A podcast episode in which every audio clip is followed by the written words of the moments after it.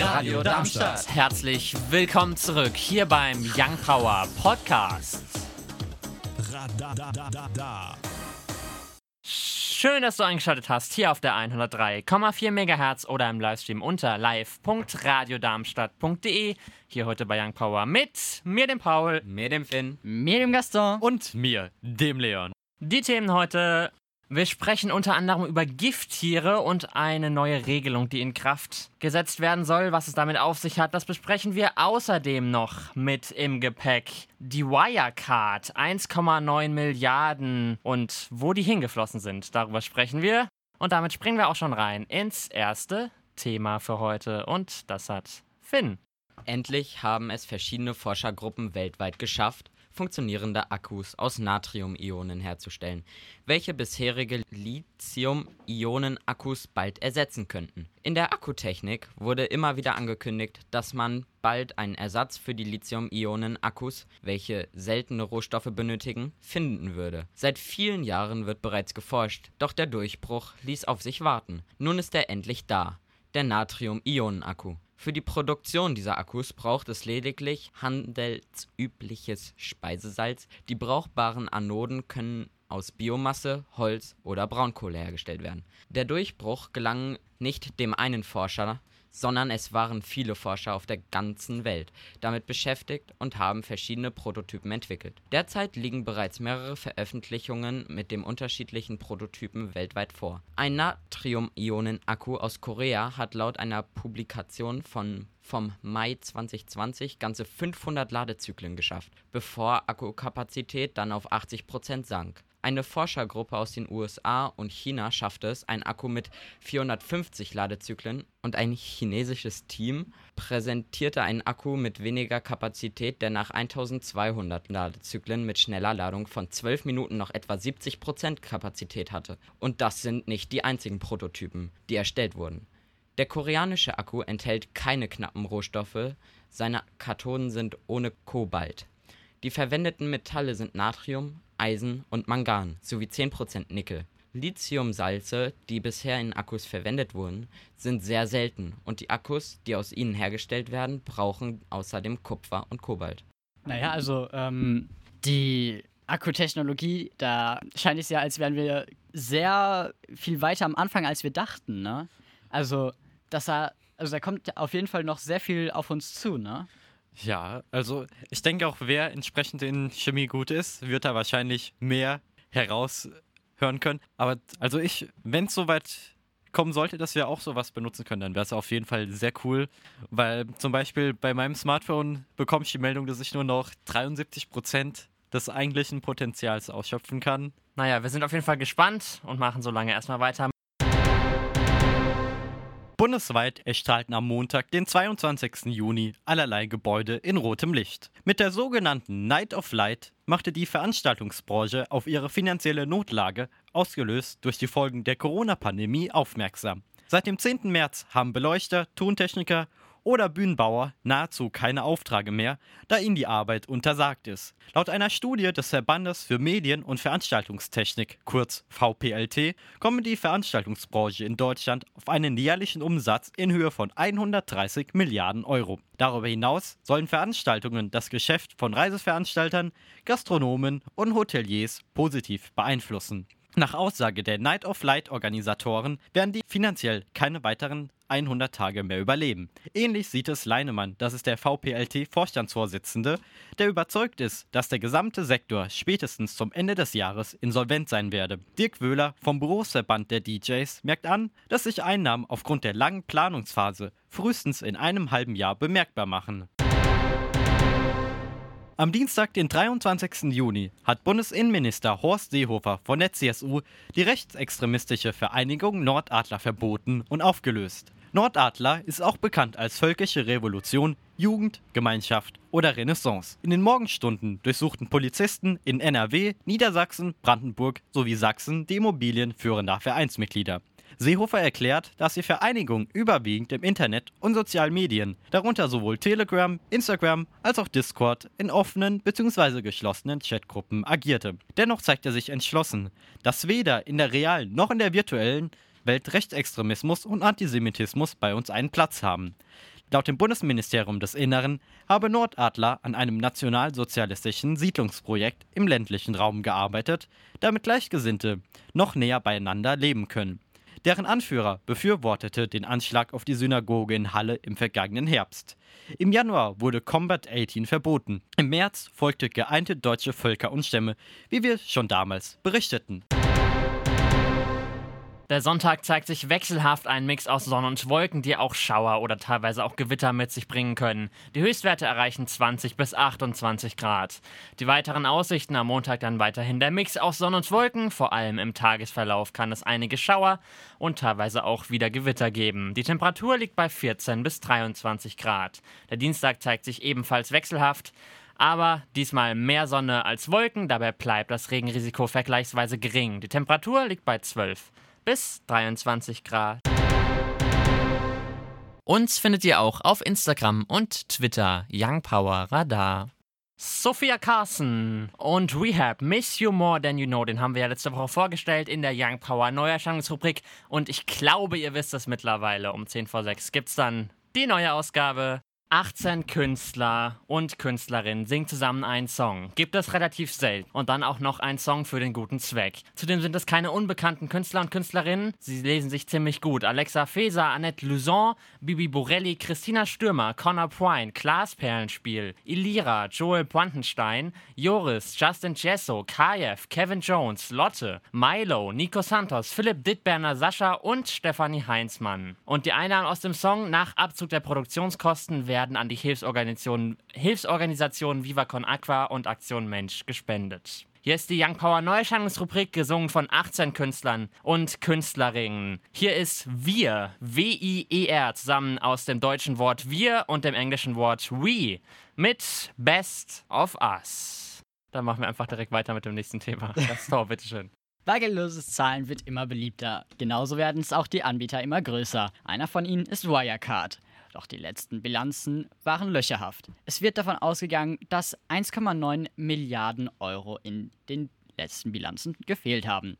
Dem technischen und Vorstandsvorsitzenden Markus Braun wird vorgeworfen, Marktmanipulation betrieben zu haben. Dieser hat bereits vor den Vorwurf seinen Beruf an den Nagel gehängt.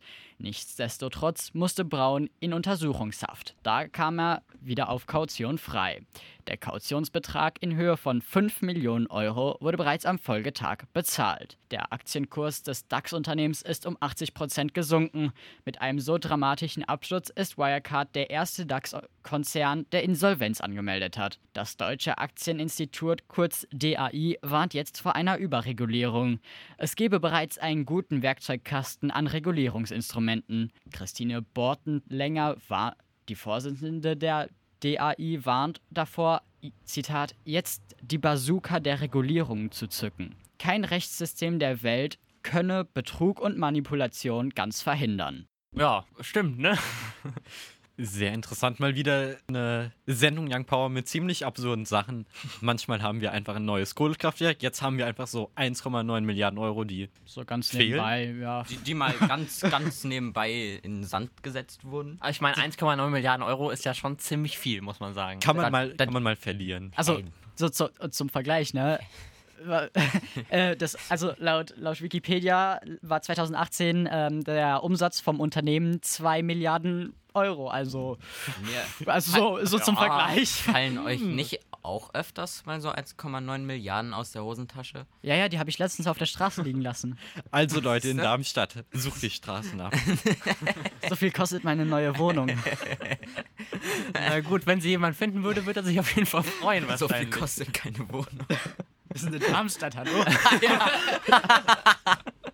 Na, dann machen wir weiter mit Musik. Adel Tawil, Lieder. Und damit springen wir auch schon rein ins dritte Thema für heute.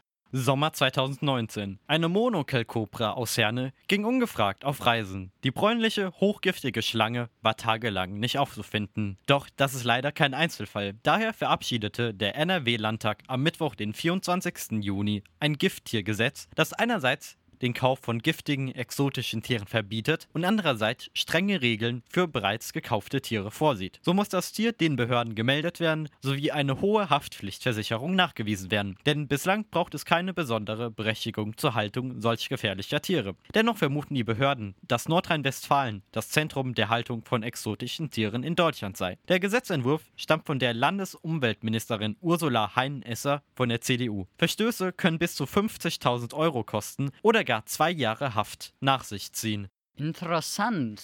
Also, ich meine, dass mal halt so eine giftige Schlange umher äh, sich, wie bewegen sich Schlangen fort? Schlängelt? Ja, schlängelt. ähm, ist ja jetzt nicht so ganz wunderbar, ne? Ich glaube, das verschreckt nicht nur Leute, du hast halt natürlich auch immer die Gefahr, ne? Also, sowas sollte, glaube ich, nicht ausbüchsen. Nee, ist vor allem das Gefährliche, wenn es Leute machen, die denken, probier es mal aus. Ich glaube, dafür gibt es andere Schlangenarten, um sowas mal auszuprobieren. Aber was ich nicht im Text erwähnt habe, aus zeitlichen Gründen, ist bisher diese, diese ganzen Einsätze von der Feuerwehr etc. muss die Kommune bezahlen. Und leider ist es so, in den meisten Fällen bleibt die Kommune auch darauf sitzen. Deswegen eben diese hohe Haftpflichtversicherung, damit die eben greift. Das macht ja Aha. Sinn dann. Ja. In der Nacht zum Sonntag randalierten zwischen 400 bis 500 Menschen in der baden-württembergischen Stadt Stuttgart. Zuvor soll ein 16-Jähriger gezielt gegen den Kopf eines Studenten getreten haben, der bereits am Boden lag. Laut dem City-Manager Sven Hahn wurden 40 Läden in Stuttgarts zentrale Einkaufsstraße beschädigt, wobei neun zusätzlich geplündert wurden. Die Polizei schätzt den Gesamtschaden im sechs- bis siebenstelligen Bereich. 19 Beamte wurden verletzt. Die Bilanz: 25 mutmaßliche Randalierer wurden festgenommen, die sich wegen schweren Landfriedensbruchs, tätlichem Angriff auf Vollstreckungsbeamte und Diebstahl in besonders schwerem Fall verantworten müssen. Gegen den 16-Jährigen wurde Haftbefehl wegen versuchten Totschlags erlassen. Außerdem ermittelt die Staatsanwaltschaft Stuttgart ebenso gegen einen Polizeibeamten aufgrund einer rassistischen Sprachnachricht. Die Insolvenzquote der ohnehin angeschlagenen Geschäfte könnte auf bis zu 20 Prozent ansteigen. Die Ursache für die Ausschreitung ist nicht abschließend geklärt. Ist es die enthemmte Partyszene, entladener Frust über die Corona-Auflagen oder fehlender Respekt vor Ordnungshütern, weil eine Taz-Journalistin die Arbeiten der Polizei kritisierte und alle Polizisten auf der Müllhalde entsorgen wolle, erwägte Bundesinnenminister Seehofer, sie anzuzeigen. Wow. Also, ich glaube, da fehlen einem erstmal die Worte, weil ich meine, ich kann es gerade irgendwie nicht glauben. Weil ich meine, Ich würde jetzt mal ganz frech sagen, wir sollten aufpassen, damit es nicht äh, in einem Monat so aussieht wie in den USA. ja, weil ich meine, ganz ehrlich, also selbst wenn die Polizei rassistisch ist, ist es immer noch kein Grund, Leute zu verletzen oder zu bedrohen. Ja, Wir wollen, ich meine, man will ja ein Vorbild sein und das ist genau das Schlechteste, meiner Ansicht nach, was man machen kann. Zumal ja du auch nicht runterbrechen kannst, die ganze Polizei ist rassistisch. Sicherlich Ja. gibt es da Menschen, die auch rassistisch sind. Die gibt es in allen Berufsgruppen und in der Polizei haben sie halt einfach faktisch nichts zu suchen. Aber es ist halt einfach so, dass du das, äh, dass du das trotzdem nicht auf alle runterbrechen kannst. Also das kannst du in keiner Berufsgruppe, in keinem Bereich. Du kannst nicht einfach sagen, alle diese Leute sind so. Ja. Aber ich bin bezüglich der Randale etwas lokaler geblieben und in die Vergangenheit gereist, weil könnt ihr euch noch an 2017, den Sommer erinnern, wo es in Hamburg aufgrund des G20-Gipfels zu den ziemlich heftigen Ausschreitungen kam. Natürlich erinnere ich mich nicht. Natürlich erinnere ich mich noch dran. Da war es nämlich auch so, also ich meine, ich möchte es nicht rechtfertigen, aber du hattest auch so das Gefühl, die Leute haben nicht mal irgendeine politische Message und zerstören so bestimmte Sachen, sondern die zerstören halt alles vom, was weiß ich, Juwelier hin zum 1-Euro-Laden über Ja, ja, auch, auch mit den Gilets jaunes in Frankreich. Das, was man dann immer als Randale bezeichnet hat, die Gilets jaunes randalieren hier, das waren ja, das war ja nur ein ganz kleiner Teil von Leuten, die auch einfach nur kaputt machen wollten, ne? Und dann wurden alle in einen Topf gesteckt. Da muss man halt natürlich auch immer aufpassen, ne? Naja, also hoffen wir einfach mal, dass es nicht so weitergeht, sondern Ja. dass es sich wieder fängt. Und mit dem richtigen Jingle und den Bundesliga-Ergebnissen. Union Berlin gegen Düsseldorf trennen sich am letzten Spieltag 3 zu 0. Mönchengladbach besiegt Hertha BSC mit 2 zu 1. Wolfsburg unterliegt den Bayern mit 0 zu 4. Die Eintracht gewinnt gegen Paderborn mit 3 zu 2. Werder Bremen gewinnt gegen den 1. FC Köln 6 zu 1. Freiburg gewinnt gegen Schalke mit 4 zu 0. Leverkusen ebenfalls gegen Mainz 1 zu 0. Der BVB unterliegt Hoffenheim mit ganzen 0 zu 4. Augsburg unterliegt Albe Leipzig mit 1 zu 2. Das letzte Spieltag war, gucken wir auf die Bundesliga-Tabelle. Platz 1 bis 4 qualifizieren sich ja bekanntlich für die Champions League. Das ist in dem Fall der FC Bayern, der BVB, RB Leipzig und Borussia Mönchengladbach. Auf Platz 5 und 6 dann Leverkusen und Hoffenheim. Wenn der DFB-Pokal, der von jemandem gewonnen wird, der schon in der Champions League ist, geht der sechste Platz, wird für die Europa League qualifiziert. Das wäre dann in dem Fall Hoffenheim. Der siebte ist Wolfsburg. Auf Platz 8 Freiburg. Die neun, die Eintracht aus Frankfurt. Auf der 10 dann Hertha BSC. Die 11 belegt Union Berlin. Die 12 Schalke 04. Die 13 Mainz 05. Auf der 14 dann der erste FC Köln. 15 Augsburg. Platz 16 der Relegationsplatz Werder Bremen. Und Direktabsteiger sind Düsseldorf und der SC Paderborn. Mit dem aktuellen Blick auf die Radiocharts. Auf Platz 10 finden wir Lost Frequencies, Love to Go. Auf der 9 dann heute schon gespielt Robin Schulz und Alida, In Your Eyes. Die 8 belegt Vice und Tom Gregory, Never Let Me Down. Auf der 7 dann The Weeknd und Blinding Lights. Die 6 belegt Dua Lipa und Break My Heart. Auf der 5 dann Mark Forster und Übermorgen. Die 4 belegt So Wes und Control. Auf der 3 dann Benny und Gus Depperton. Super Lonely. Auf der 2 Surfmesser und Emily mit I Love You Baby. Auf der 1 Kings and Queens von Ava Max. Das waren sie auch schon, die 2 Stunden Young Power hier auf der 103,4 MHz mit mir, dem Paul. Mir dem Finn. Mir dem Gaston. Und mir, dem Leon. Euch wie immer noch ein schönes Restwochenende. Nach uns gleich hier die Musikkiste von Joachim Stark und Co. Und ich sag wie immer noch Tschüssi. Tschüssi. Radio Darmstadt. Das war der Young Power Podcast. Radadadada. Wenn ihr mehr von Young Power hören wollt, dann könnt ihr gerne unsere Sendung immer samstags von 17 bis 19 Uhr auf der 103,4 MHz oder im Web www.radiodarmstadt.de auschecken.